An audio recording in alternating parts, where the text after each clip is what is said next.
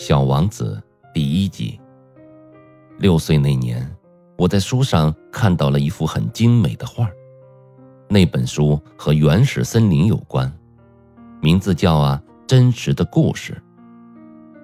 画里呢有条大蟒蛇，正要吞噬野兽。书上写着，大蟒蛇会把猎物整个的吞进肚子里，完全不咀嚼，然后呢，它们就无法动弹了。要花六个月的时间，边睡觉边消化。于是啊，我的思维飞到了丛林里去探险，最后用彩色的蜡笔画出了我的处女作，我的第一号作品。我把我的杰作拿给大人们看，问他们呀，怕不怕呀？但他们回答说，帽子有什么好怕的呢？我画的又不是帽子。我画的是正在消化大象的蟒蛇，然后我把蟒蛇的内部画出来，这样大人就可以看懂了吧？可是他们总是需要解释。大人建议我呀，最好别再画大蟒蛇了，不管是肚皮敞开的还是肚皮闭上的，我应该专心的学习地理。历史、数学和语文，就这样，在六岁那年，我放弃了成为大画家的志向。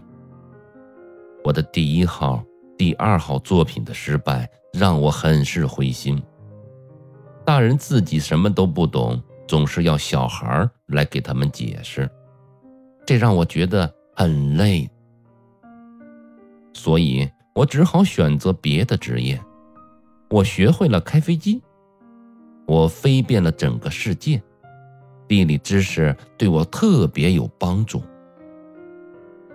我看一眼就能分辨出中国和亚利桑那。如果在夜间迷航，那是很有用的。后来我在工作上和许多重要的人有过许多的交往，大部分的时间我生活在成年人的世界里。我非常仔细地观察过他们，这并没有改变我对他们的看法。每当遇到我看来头脑还算清楚的人，我就会用随身携带的第一号作品来试探他。我想知道是否有人能真正的理解这幅画，但答案总是：“这是帽子呀。”如果对方这么回答。那我不会再提起大蟒蛇、原始森林和猩猩了。